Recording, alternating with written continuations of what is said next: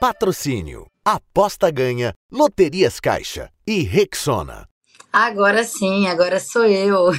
Muito bom dia para você que está aí acompanhando o Joga Junto. Já estamos começando o nosso 29 programa.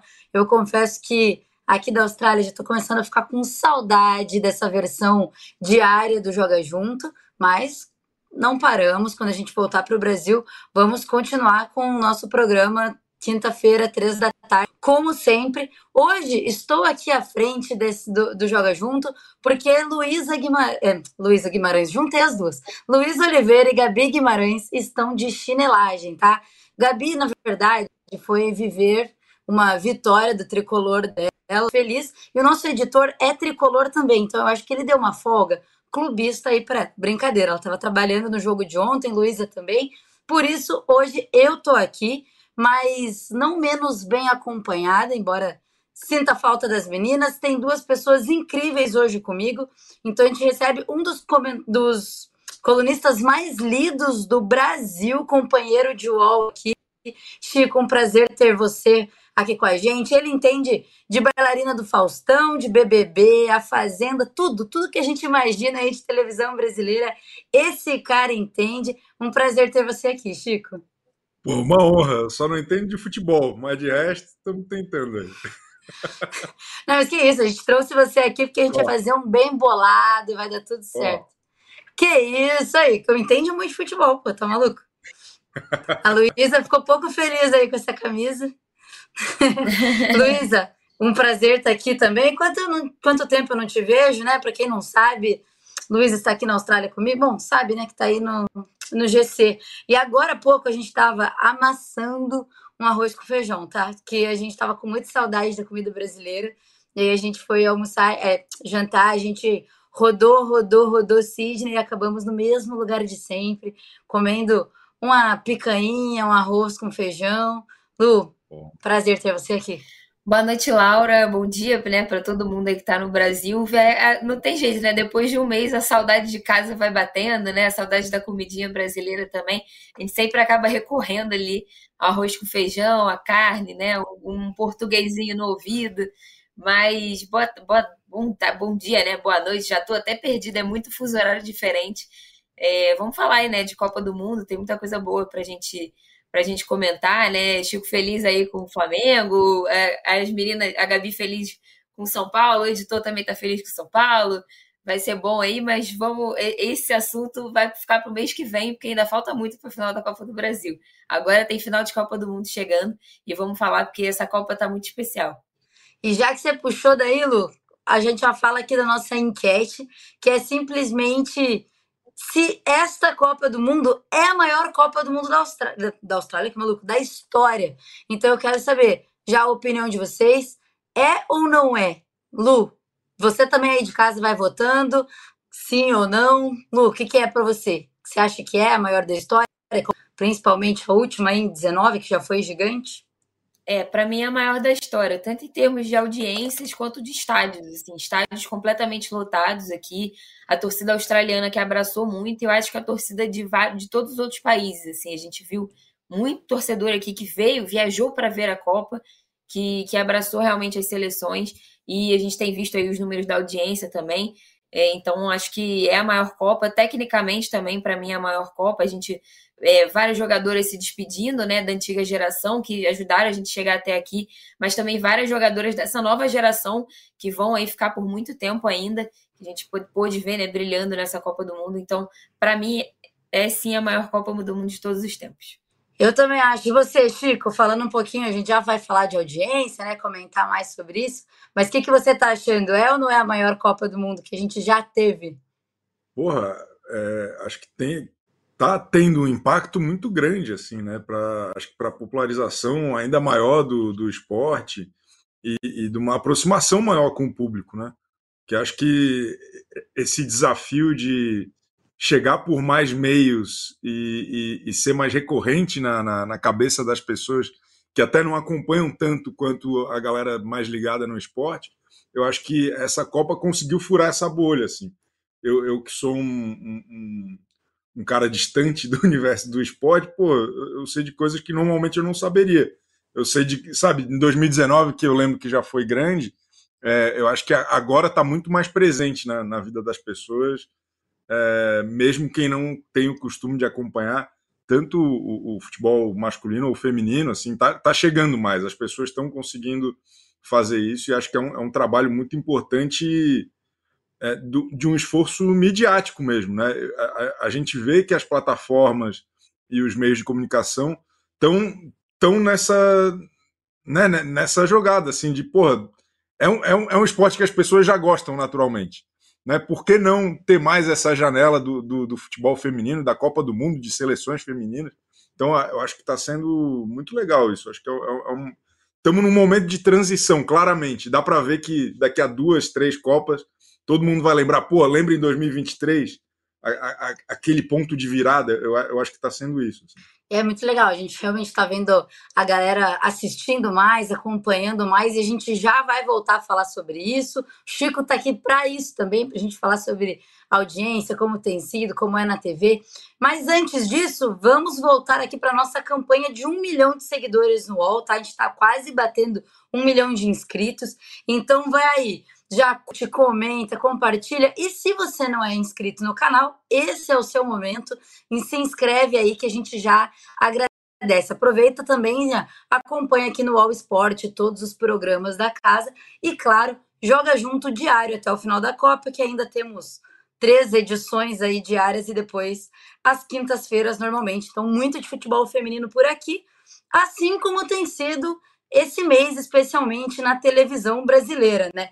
E a gente está falando aqui com o Chico, porque é, para o pessoal que é fã do futebol feminino, que está aqui acompanhando a gente, por acaso não viu, por acaso mesmo, tá? Você está meio desconectado do Twitter, enfim, mas o Chico viralizou porque defendeu né, que os jogos deveriam ser transmitidos na parte da manhã na, na, na grade da Globo, que é o maior canal de televisão aberta do nosso país. A gente tem até aí uma imagem da, da matéria dele, não? Aí, subiu pra gente. Que foi uma opinião dele. Chico, eu queria saber de ti quais são as vantagens, uh, pra, tanto para televisão quanto para a modalidade, né? Ser transmitida nas manhãs da TV brasileira, porque tem outros programas também que são. Como isso funcionaria para você?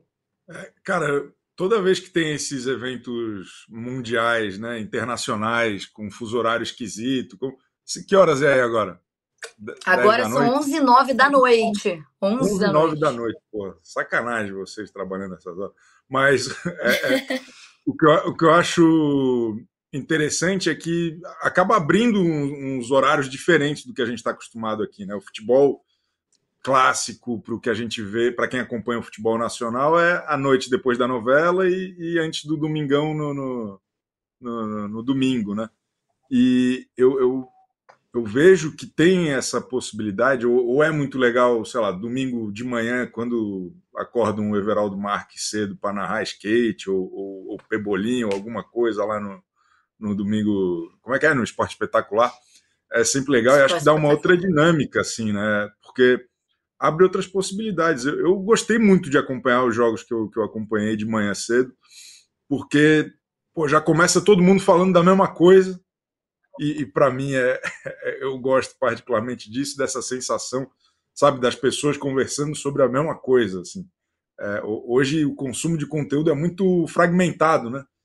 O pessoal assiste Netflix na hora que quer, acompanha a série na hora que quer, os, os programas de, de os jogos e campeonatos esportivos estão espalhados por várias plataformas, então quem gosta do futebol alemão, do, do futebol argentino, só é legal quando tem um ponto de encontro, assim. Acho que abrir um ponto de encontro de manhã fixo, seja para o futebol feminino ou para qualquer, qualquer outra modalidade. Eu, eu, sei lá, eu acho que a Copa do Brasil tinha que ser 11 horas da manhã. É, tem, tem um lado bom do meu lado que daí também não atrapalharia o horário da novela, porque quarta-feira a novela começa mais cedo, que é uma irresponsabilidade da Globo também, né? Mas, mas enfim, acho que tem mais essa vantagem.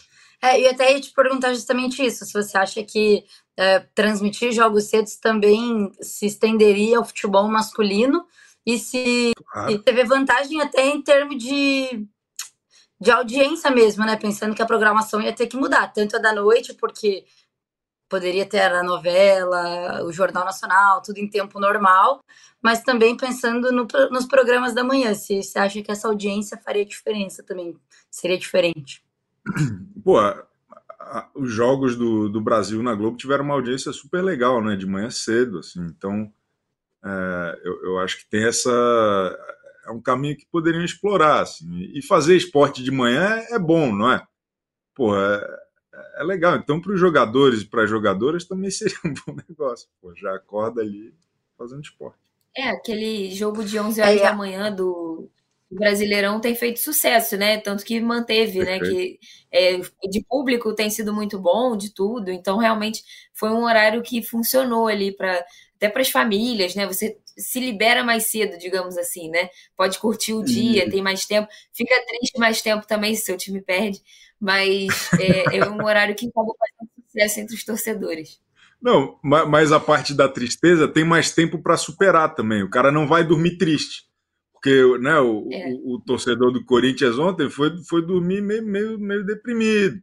Então, se é às 11 da hora da manhã, tem tempo para superar e passear, caminhar um pouco. E aí o negócio diminui. É verdade, é uma boa opção aí, pensando principalmente em fim de semana, quem sabe daria uma boa. Dia de semana não sei, né? Porque daí ir para o estádio 11 horas da manhã, não sei quantos são os privilegiados que poderiam estar. É. E aí eu acho que talvez fosse um pouquinho mais complicado. Mas a gente está falando aqui dessa Copa e, a, a, e aqui na Austrália também tem sido, né? A Lu também tem acompanhado é, super difundido mesmo, todo mundo tem assistido, principalmente com a Austrália indo tão bem, e mais de 7 milhões de pessoas assistindo as disputas de pênaltis entre Austrália e França aqui. E, e eu queria te perguntar, Chico, se você acha que uh, o futebol agora de mulheres, ele, ele chegou para ficar realmente, que não tem mais como ficar escanteado em termos de mídia, de publicidade, como que tu vê isso? Eu, eu, eu acho que essa Copa é, é, um divisor de águas, assim, porque ficou muito bem estabelecido o, apelo que todo mundo já sabia que tinha, mas que agora está comprovado, sabe? É, porque é um negócio que quem acompanha, quem está nesse mercado, fala há muito tempo, né? não é um negócio que surgiu há, há, há seis meses, há, há, cinco anos, é, é mais, é, é, né? a gente fala disso, a gente vê quem acompanha de perto falar há muito tempo. E acho que agora, até pela. mudou o mercado de negociação de direitos, de transmissão. O, o leque está maior, está né? Tá na mão de muita gente e todo mundo precisa ter produto para entregar para o assinante, que hoje é tudo streaming e tal. Então, eu, eu acho que provou-se que tem um apelo popular e provou-se que, cara, tem retorno. Então, então acho que naturalmente o, o negócio vai continuar girando. É, é, e, e, eu vi também do, dos meios de comunicação um, um interesse mesmo em, em, em, estabelecer, sabe? Em mandar equipes para a Austrália, em fazer uma cobertura diária, como o, o programa de vocês aqui. E, então, acho que tem um alinhamento de astros que se provou é, positivo, está dando resultado, então agora só, só maluco não vai, não vai investir nisso e não vai entender que realmente veio para ficar. Assim. É, e a gente tem visto muito, né? Investimento ele gera uma visibilidade, essa visibilidade automaticamente gera um retorno, e a gente fala justamente do, do aumento do número de programas, de transmissão, a própria Casé TV transmitindo todos os 64 jogos, então é bom demais. Mas assim, falando de temas sérios, mas agora eu quero falar um que é mais sério ainda, tá? Que a gente tá falando das duas maiores tretas do Brasil nos últimos longos meses. Eu quero saber para você, Chico, qual treta é a, a pior treta, a maior treta, talvez, dos torcedores xingando a Pia porque ela não mexeu no time antes no jogo contra a Jamaica ou do Belo e do Denilson? Pô, o Belo e o Denilson pelo menos se resolveram, né? Demorou 25 anos? Demorou. Mas pelo menos se resolveram. Essa situação da pia não me parece ter solução. É, agora a gente já foi. Infelizmente, tarde demais. Tarde demais, pô. Nem, nem que ela faça o Pix, que nem o Belo, ela vai ter que fazer Pix para muita gente.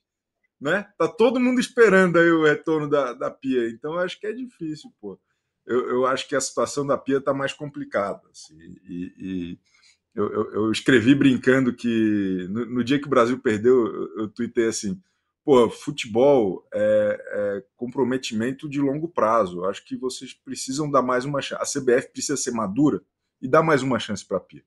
Cara, o que eu fui xingado por causa desse tweet, até hoje alguém vai lá da RT e falar: é, esse careca é um idiota, não sabe nada de futebol. Eu tava brincando. Mas eu não sei, a Pia vai continuar? Eu, eu, eu tenho visto que ainda não está decidido, né? É, a Pia ainda está na Suécia e o presidente da CBF falou que tomaria uma decisão quando ela voltasse e por enquanto nada. Mas a gente viu que eles demoraram para tomar uma decisão no futebol masculino.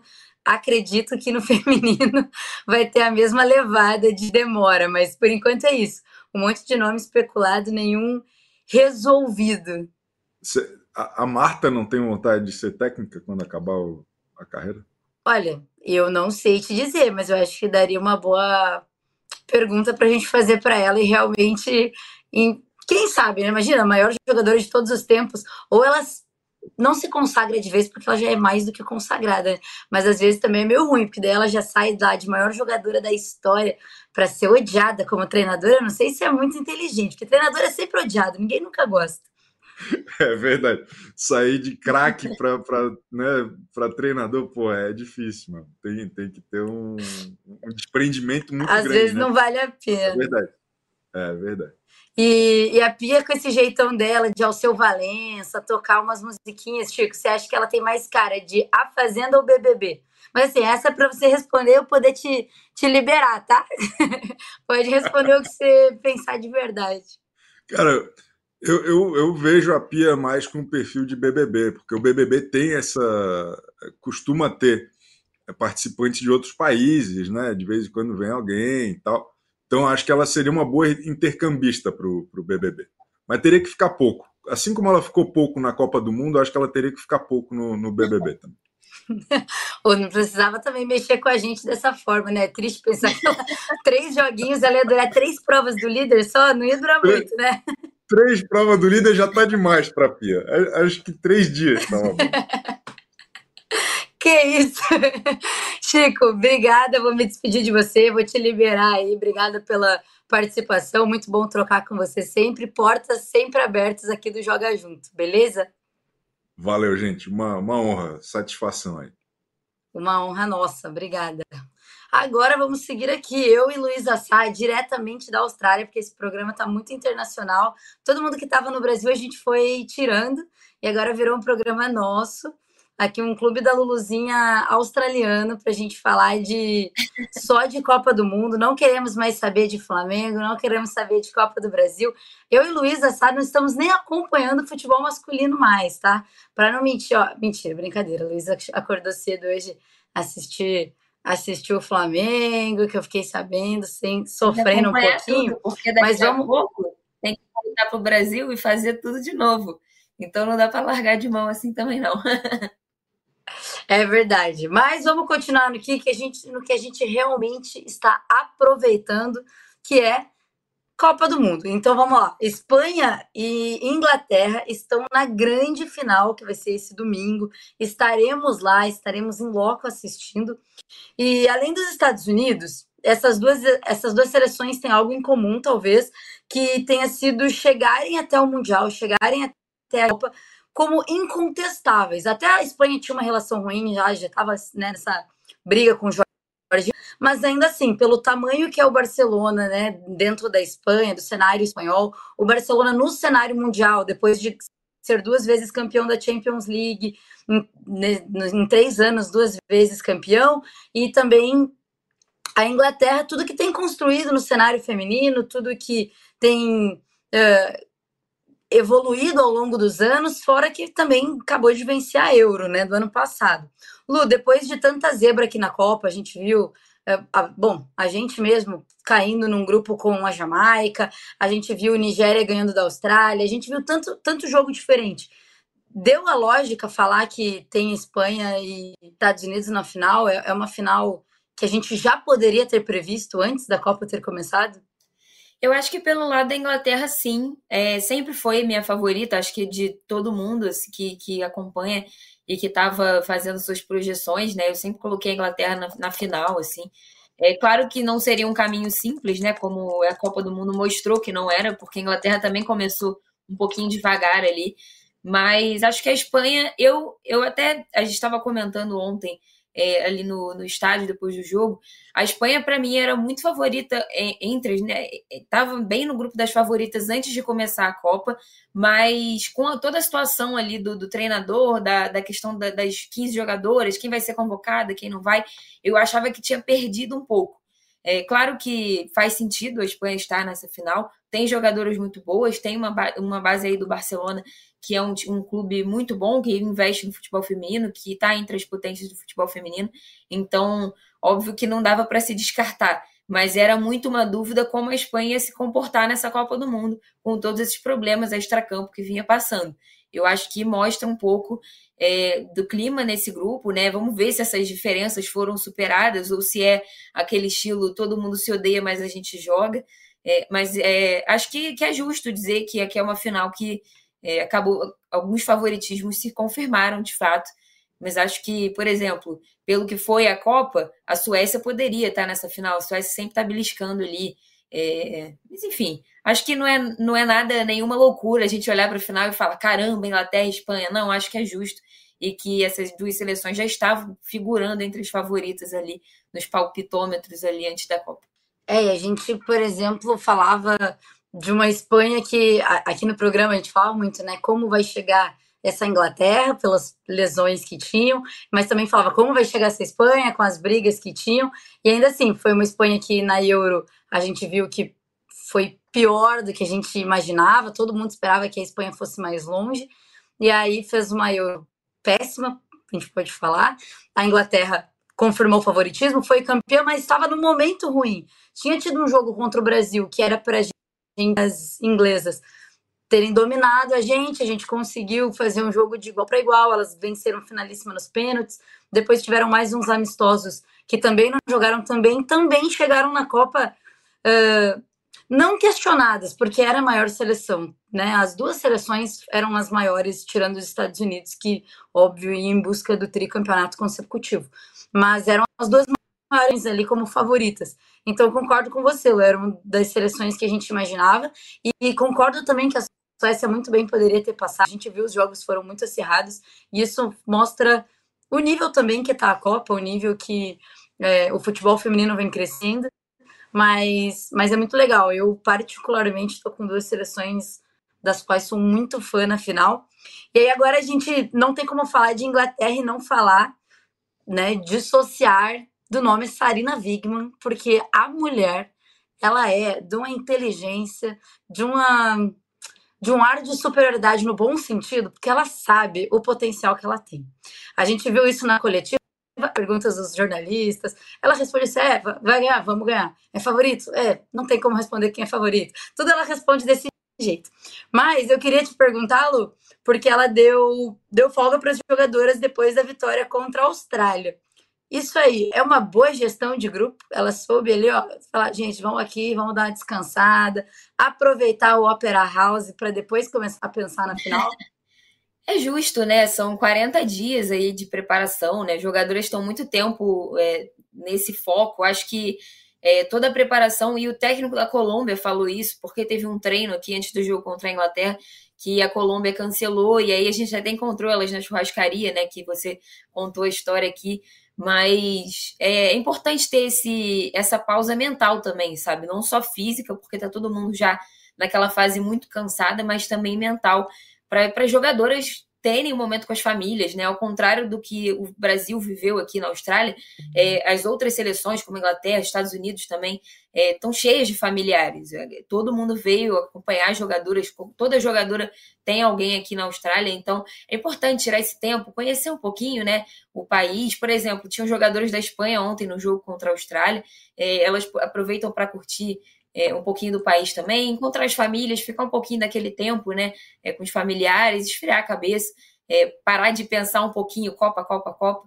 Mas a Sarina, eu vou pedir na próxima coletiva, eu vou pedir o telefone dela para passar para o Edinaldo, para de repente, vai que ele precisa tá, ter uma ideia, né, aí para para essa continuidade, né? A gente não sabe se ele vai deixar a Pia ou não, né? Mas fica aí como sugestão para ele, de repente, dar um, pegar o telefone, dar uma ligadinha, ver como é que está a situação dela.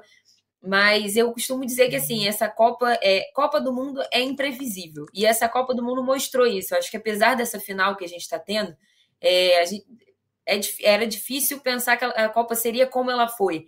Com o Brasil caindo no começo, é imprevisível para o lado bom e para o lado ruim, né? Com o Brasil caindo no começo, uma Jamaica passando, que é uma excelente história, por exemplo, né? Com o jogador, a Nigéria também foi uma excelente história. A Austrália, que por mais que a gente saiba que é uma seleção que poderia chegar, né? Até por estar jogando em casa, por ter uma jogadora como a Sanquer, por exemplo, que estava machucada, então tinha expectativas sobre jogar ou não. Essa Copa do Mundo prova vários, é, é, prova exatamente isso. Que Copa do Mundo é imprevisível e que tudo pode acontecer, por mais que a gente fale, não, essa final faz todo sentido, é, não deixa de, de ter essa imprevisibilidade dentro do Mundial, e isso que torna tudo muito bom. Eu acho que a gente não saber, pô, os Estados Unidos caindo nas oitavas de final, por mais que seja para a Suécia, né, que é um competidor muito forte, mas ninguém, quem poderia falar assim, ah, pô, com certeza vai cair no começo, né, não vai chegar entre as semifinalistas. Então, é, por mais que esse trabalho da Inglaterra, que chega como favorita na final, é impossível não dizer isso, mas ele se confirme, né, com mais uma final, chegou na Eurocopa e agora chega de novo, com a Sarina fazendo um excelente trabalho, ela de novo chegando numa decisão, já fez em 2019. É, o caso da Espanha, por exemplo, comprova um pouco dessa imprevisibilidade, né, da gente não saber como elas iam lidar com essa situação, com a própria pressão, com a relação com o treinador, e chega na final, consegue é, se confirmar e fazer valer também essa qualidade dos jogadores e do grupo que, que tem, enfim, excelentes atletas e excelentes jogadores, mesmo com algumas que acabaram ficando de fora. Realmente, aí você falou aí, né, sobre a imprevisibilidade da Copa e como isso torna a Copa grande. Eu já aproveito para lembrar vocês que estão aí acompanhando de votarem na nossa enquete, que é justamente essa pergunta. Essa é a maior Copa da história? Sim ou não? Votem aí, não vou dar. Bom, vocês já conseguem ver, né, o spoiler de como tá a votação. Deixa a sua opinião. E aqui no tem um, tem um menino que ele tem aqui sempre, tá? Que é o Ian. E ele ontem falou da minha jaqueta. Hoje a Luísa tá de prova, que falaram que eu tava sempre com a mesma jaqueta, que aqui tá muito frio. Um pombo fez cocô na minha jaqueta. E hoje ele não percebeu que não é Luísa programa. Além de tudo, ele mandou mensagem. Luísa, apresenta o programa um dia de cosplay de Mulher Maravilha. Então, Ian, não é a Luísa que está apresentando o programa hoje, mas eu vou Vou passar o recado para ela, pode deixar, que quem sabe ela vê um dia de, de Mulher Maravilha.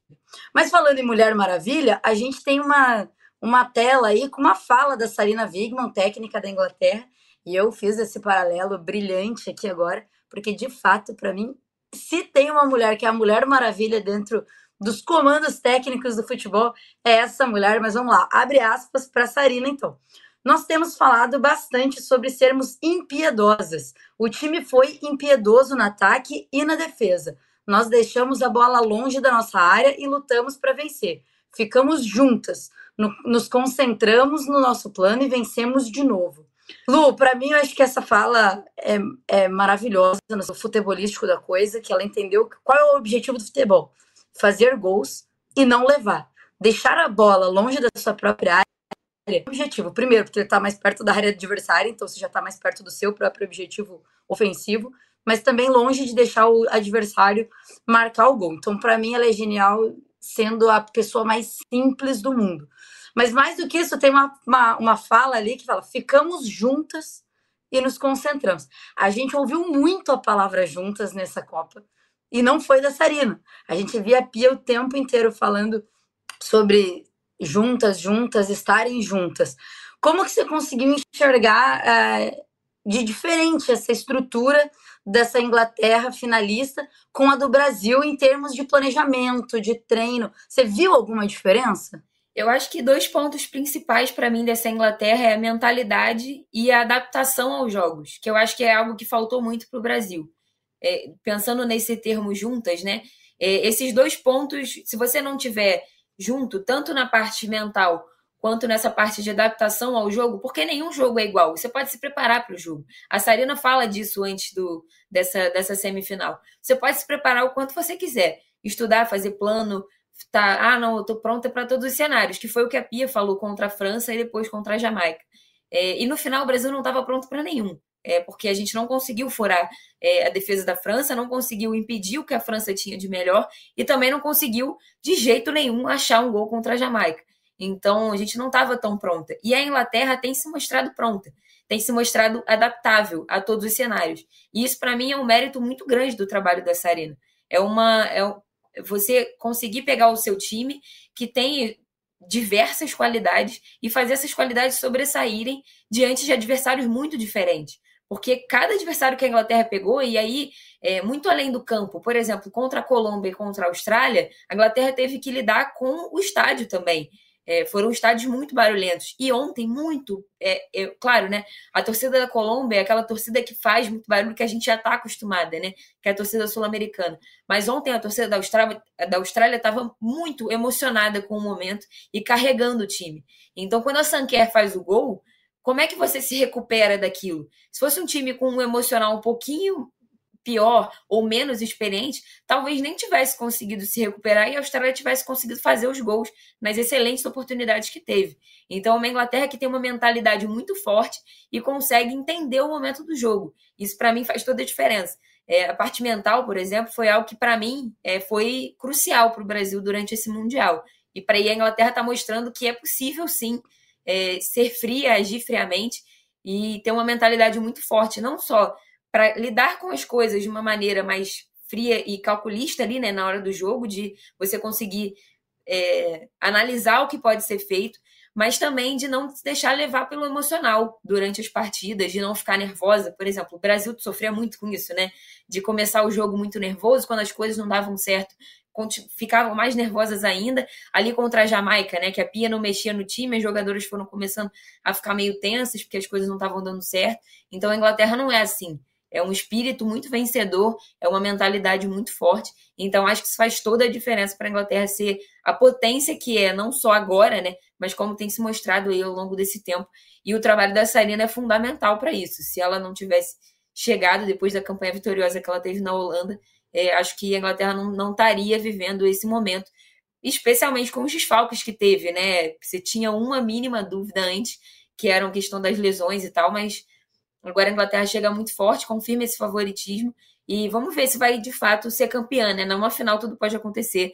É, se a Copa já é imprevisível, imagina uma final, né? Mas acho que a Inglaterra chegando nessa decisão já confirma assim esse trabalho, esse investimento que teve e não só na seleção, porque não é uma coisa só de seleção, é uma coisa do campeonato nacional. Tem muitos jogadores que jogam lá na Austrália, tem muitos jogadores que atuam no futebol inglês também.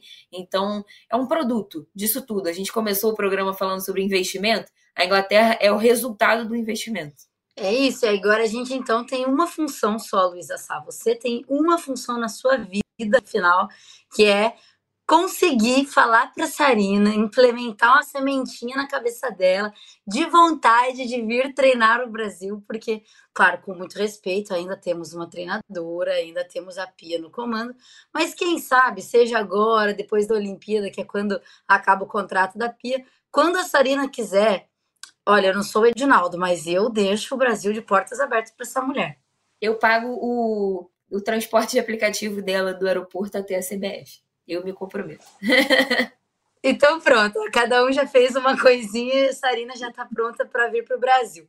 Mas hoje eu vim muito bem trajada, com uma blusa da Austrália, porque depois de eu vir aqui falar tanto mal da Care, falar tanto que estava torcendo contra a Austrália, depois de tudo isso, primeiro eu provei a minha falsidade. Não, eu tô brincando. Gente, eu quero dizer que Ela eu estou rendeu. australianizada eu me rendi a, a, ao que a Sam Kerr fez ontem no campo. Eu me rendi aos que os australianos estão fazendo aqui. Mas depois que as Matildas enfrentaram a Inglaterra, rolou um clima um pouco triste. Aí eu vou, estou com essa camiseta para continuar dando forças para os meus companheiros aqui de país. E a gente viu algumas capas de jornal. A Lu estava até comigo na hora que a gente foi tirar foto. Tristes real, tá? Olha aí. Capa desse Daily Telegraph tá aqui Heartbreaker, tudo fazendo uma, um paralelo com o nome da Sam Kerr, né? Então, de coração partido, com a, com a cara da Sam Kerr. Tem, eu confesso que eu não fico tão triste assim com a Sam Kerr triste, né? Eu vou ser sincera com vocês. Mas também tem o outro, de Australian, que eles colocam. Desculpa, aquilo soltando fogos, tá? Com o, botando Fico fogos triste com uma notícia dessas. Sim. Não, eu estou torcendo para a Austrália pelo terceiro lugar agora. Tudo bem, já agora eu posso começar a torcer pelo bronze. Mas ela coloca que o sonho foi uh, cerceado, digamos assim, mas o, o amor come, é, só começou, né? Eu acho que isso é muito legal, justamente pela ideia do que está sendo a Austrália desde essa Copa, durante essa Copa, né? É, hoje eu até peguei um, um motorista aqui de um carro e a, e a gente veio conversando sobre futebol, sobre como tem sido a Copa para os australianos, e eles sentiram a derrota. Mas ao mesmo tempo, o clima é um pouco de otimismo, no sentido de que é, difundiu muito mais o futebol feminino aqui. E esse motorista ele estava me falando que não é só sobre o futebol. Eles têm visto as mulheres jogando muito bem o rugby, uh, outros esportes deles aqui também. Até ele citou até o mundial de natação que a Austrália tem ido bem. E as mulheres especialmente têm uh, vivido um momento de muito protagonismo no esporte. De...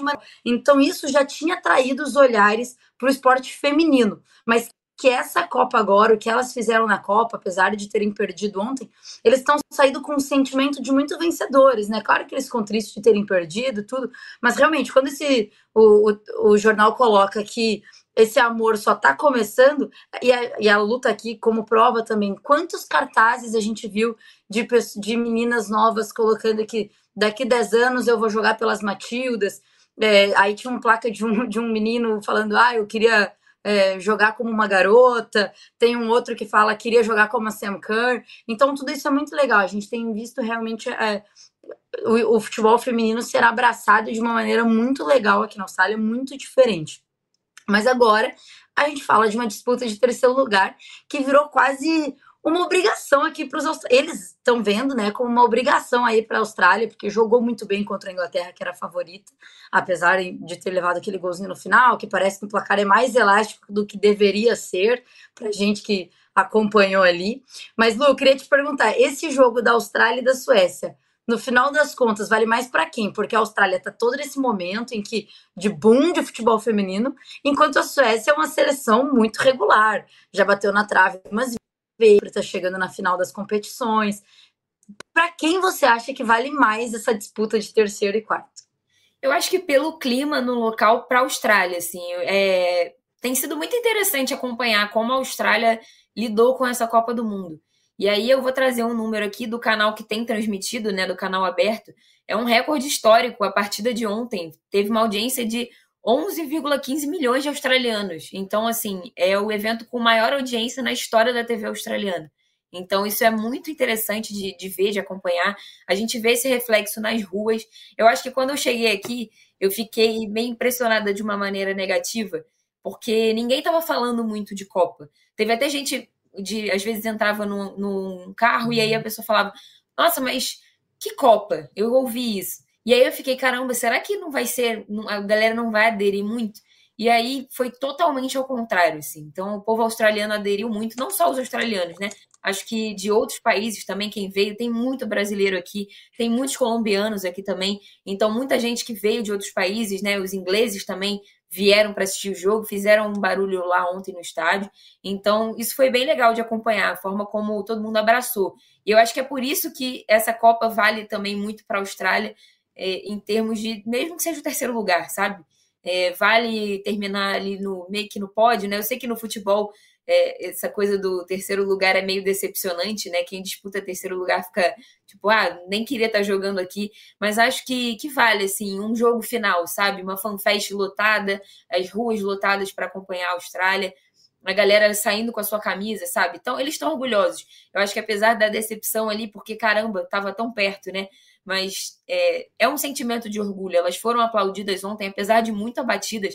A Sanker passou na, na, na, zona mista bastante abatida, assim, né? Com um olhar meio baixo, meio triste. Mas acho que gera esse sentimento. Uma coisa que eu tenho ouvido muito das jogadoras, assim, é, não só da, da Austrália, mas também de outros países, assim, que essa Copa pode ser uma virada de chave. E é aí que, por isso, para mim, até puxando para enquete, né? Inclusive votem na enquete aí. Mas por isso que para mim é a maior Copa da história, porque essa Copa para muitos países vai ser, e aí eu não estou nem botando no campo de possibilidade, ela vai ser uma virada de chave. Para o Brasil, acho que vai ser, até porque o Brasil vai disputar aí para sediar a Copa 2027, mas para a Austrália também, em termos de clubes, investimento em clubes, é, investimento em campeonato local. É, até, o técnico da Jamaica fala sobre isso também, outros treinadores falam isso. As jogadoras do Brasil saem de campo muito preocupadas com o futuro, com o que, que vai ser do futuro do futebol brasileiro depois de uma eliminação como essa. Então, acho que talvez essa Copa seja o momento de fincar a bandeira do futebol feminino e falar: não, é uma realidade e a gente não, não precisa mais se preocupar com isso. As jogadoras não têm que mais entrar em campo carregando esse peso, sabe? Então, acho que para a Austrália, talvez essa Copa aqui, né, no, no país, seja é, a oportunidade da Austrália de falar: não, isso aqui vai ser uma realidade. As, o futebol é um dos esportes mais praticados aqui pela juventude também. Tem muita menina praticando que quer, e eu até entrevistei, eu ouvi várias, assim, é, é, emociona, arrepia também, porque elas falam: não, eu quero ser como elas, eu quero ser uma das Matildas quando eu crescer. Então, é muito legal ter uhum. referências, né? Então, muitas meninas que estão aqui vendo as Matildas de pertinho vão ter essa referência. Então, acho que essa Copa, esse terceiro lugar, vale muito. Óbvio, né? Para a Suécia, como projeto, como uma seleção que está sempre brigando, é uma seleção muito forte. Mas para a Austrália vale também como esse orgulho do povo aqui mesmo e tal, de, ter sediado essa Copa, de ter ido muito bem e surpreendido de uma certa forma também. É, e, e quando a gente pensa, né, de uh, futebol jogado, vai ser uma partida que vai ser um terceiro e quarto muito gostoso de assistir, porque são duas seleções fortíssimas, com jogadores, jogadoras fortíssimas. A gente viu não só o golaço da Sam Kerr ontem, mas a Fowler fazendo uma boa campanha durante o Mundial. A Suécia também, Fridolina Rolfo, no que é do Barcelona, né, e tal. Aslane, bom, enfim, do, as duas seleções repletas de estrelas. Qual que é a tua expectativa para o jogo de amanhã? Amanhã, olha, já estou pulando um dia no meu calendário. Para o jogo, pro jogo de sábado, o que, que você acha que a gente pode esperar? Olha, eu acho que vai ser um jogaço, assim. Eu acho que dá para ser um, um, jogo bem interessante, até porque é aquela coisa, né? Ninguém mais tem nada a perder. É, se você perder, vai ficar em quarto lugar, que claro, né, aquela tristezinha ali, mas para o futebol, é, acho que em termos de felicidade ou tristeza, na minha concepção, é meio que relevante porque você já não está disputando o título. Então ninguém tem nada a perder, não vai ser mais eliminado da Copa mesmo, então pode ser um jogo de é, ir para cima, né, tentar ali fazer um golzinho, sair com uma vitória para deixar a torcida feliz no final. Acho que a Austrália, agora que a Sam Kerr jogou né, o jogo inteiro ali, foi muito bem, né? Acho que a Sanquer é, surpreendeu, assim, de certa forma. O treinador falou na coletiva que ela jogou até mais tempo do que ela deveria ali na, na, na semifinal, na, desculpa, nas, nas quartas de final. E depois ela entra como titular na semi, né? Então é interessante. Vamos ver como é que ela vai, se ela vai jogar esse jogo todo aí também na, nesse terceiro lugar. Mas acho que vai ser um jogo interessante, assim. Acho que a gente vai poder ver uma despedida legal para a Austrália e quem sabe a Suécia também colocando uma água nesse chope aí que, que enfim, para a Suécia também seria muito interessante, tem jogadores muito interessantes e, e vai também para o tudo ou nada aí, né? Não tem ninguém tá disputando mais nada. Acho que é isso, o nada perder me interessa. Então acho que vai ser bom. Muito bom. E eu já tô aqui, ó, claramente a minha torcida foi para as Matildas declaradamente. Depois a gente volta com o nosso palpitão. Mas antes disso, é, a, gente fala, a gente vai ter que falar de Brasil. É muito bom, né? A gente não consegue superar a eliminação do Brasil, então a gente sempre volta nesse assunto. E a Marta ela se despediu da Copa do Mundo e o Brasil foi eliminado pela Jamaica e parecia, parecia que ia ser ali uma despedida da camisa da seleção brasileira, pelo menos mas só parecia, porque ela tem falado outras coisas por aí, né? A gente tem ela falando. Like I say, I'm not gonna play another World Cup, but I did I did say like I'm not gonna play the next Olympics, you know, but they're gonna I don't have the answer yet, but I I work on like to feeling day by day if I still have the power that I can, you know, share with the team, with Brazil, and then uh, fight for, for, for a gold medal. Bom, vocês viram aí, ela deu uma entrevista para o Orlando Pride, disse que pode voltar para disputar as Olimpíadas de Paris no ano que vem. Que ela não tem esse sim, mas que se ela tiver essa força, tudo. Então, assim, a gente tem alguns pontos aí, né, Lu? A Pia tinha dado a entender que não ia mais contar com a Marta, em 2024. Ela até fala que tem como a Marta vai estar jogando, enfim, de um jeito bem que a gente no dia até conversou e não gostou da resposta dela. Eu, como maior fã do mundo da Marta, fiquei um pouco incomodada com a forma como ela trata a Marta como mais uma jogadora, sendo que é a Marta. Mas a gente sabe também que o Edinaldo Rodrigues, presidente da CBF, ia conversar com as líderes da seleção, a Marta incluída nisso, para debater a permanência da Pia ou não. Essa declaração da Marta, ela já pode ser um indicativo da permanência da Pia ou é pouco provável, não tem nada a ver, ela estava falando só dela mesma? Acho que não, acho que não tem a ver. É, é, a seleção ainda está vivendo um momento muito incerto, né, agora. É, tanto pela permanência da Pia, como da questão da renovação mesmo, né? Quem vai ficar, quem vai sair, é só a Marta que vai se despedir. A Tamires também provavelmente está vivendo sua última Copa do Mundo. É, outras jogadoras, né? Não vou nem mencionar a Bárbara, a Mônica, por exemplo, porque é, já foram surpresas nessa convocação, já são um pouco mais velhas e é improvável que elas estejam é, no próximo ciclo, né? Como também não fizeram parte desse, mas estavam convocadas para a Copa. Mas a seleção vive um momento ainda de incerteza, apesar da Olimpíada estar tá batendo na porta. Eu acho que a Marta se refere somente a ela mesmo. É, eu ali depois do, do final né, daquele jogo da eliminação, ela já tinha meio que deixado em aberto essa possibilidade de disputar a Olimpíada. A Pia perguntada, me incomoda a resposta, não, não só como fã, assim, mas acho que me incomoda a forma como parece uma transferência de responsabilidade. Tipo, botei a Marta para jogar e tá vendo como não deu certo. Mas acho que é, se a Pia continuar, a Marta vai ter que jogar no Orlando bem para talvez ser convocada. Baseado no como foi a convocação para essa Copa, eu acho difícil a Pia chegar na Olimpíada e falar não vou convocar a Marta, porque ela acabou trazendo as mais experientes, né? No momento que ela viu que talvez a, o mental fosse pesar um pouquinho para o lado negativo, ela levou as mais experientes. Então, talvez chegando ali na Olimpíada, ela fale: ah, beleza, vou levar a Marta. Mas como a Marta vai fazer parte desse ciclo, não sei ainda.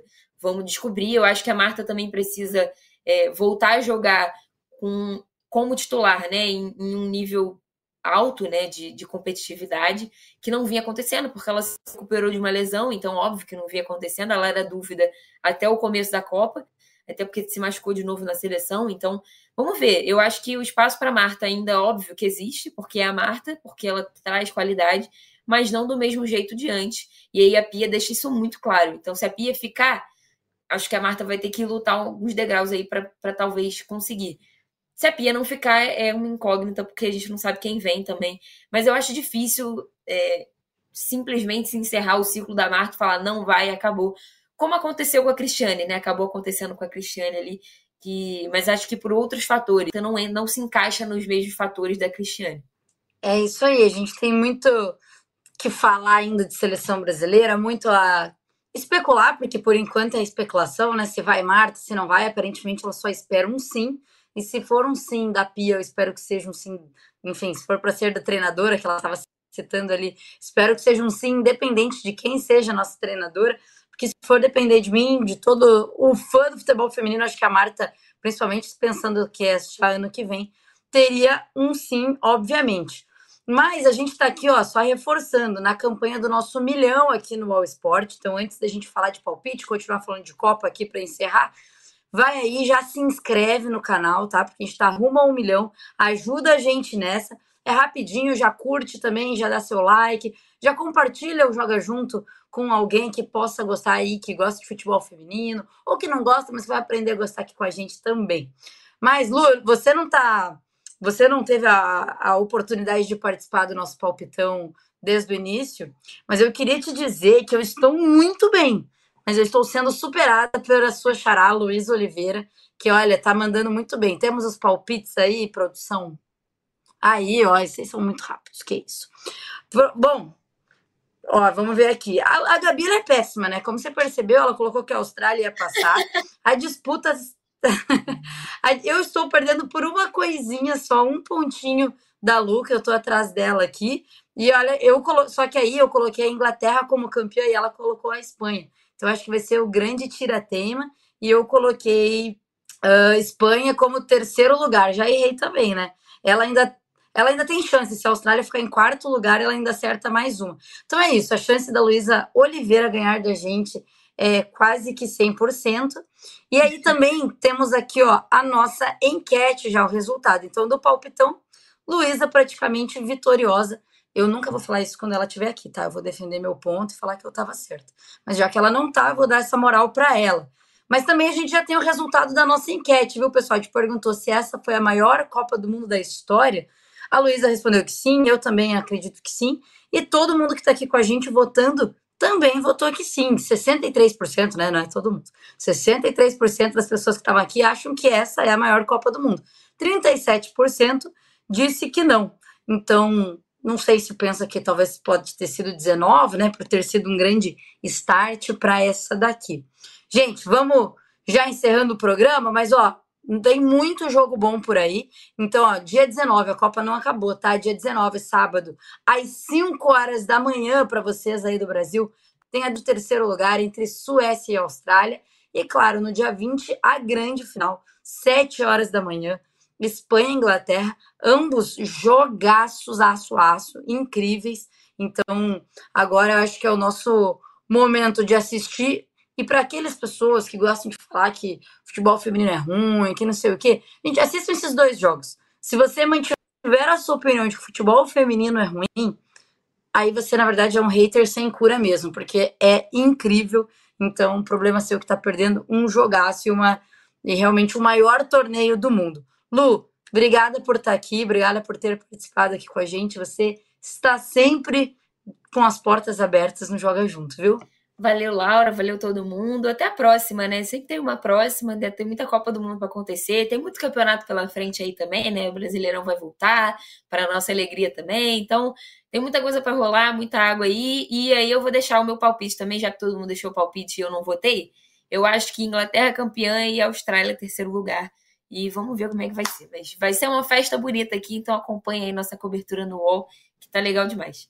Lu, tô contigo. Inglaterra campeã, Austrália, terceiro lugar. E agora vamos dormir, porque aqui tá tarde, né? E eu tô te alugando até mais tarde. Então, liberada, pode dormir, vamos todos. Gente, um beijo, até amanhã, 10 horas da manhã, de volta com Luísa, com Gabi aqui. Vamos falar também das treinadoras, quem vai assumir o lugar da Pia, quem não assume. Vamos falar muito de disputa de terceiro lugar e, claro, da grande final também, viu? Um beijo para você, até amanhã.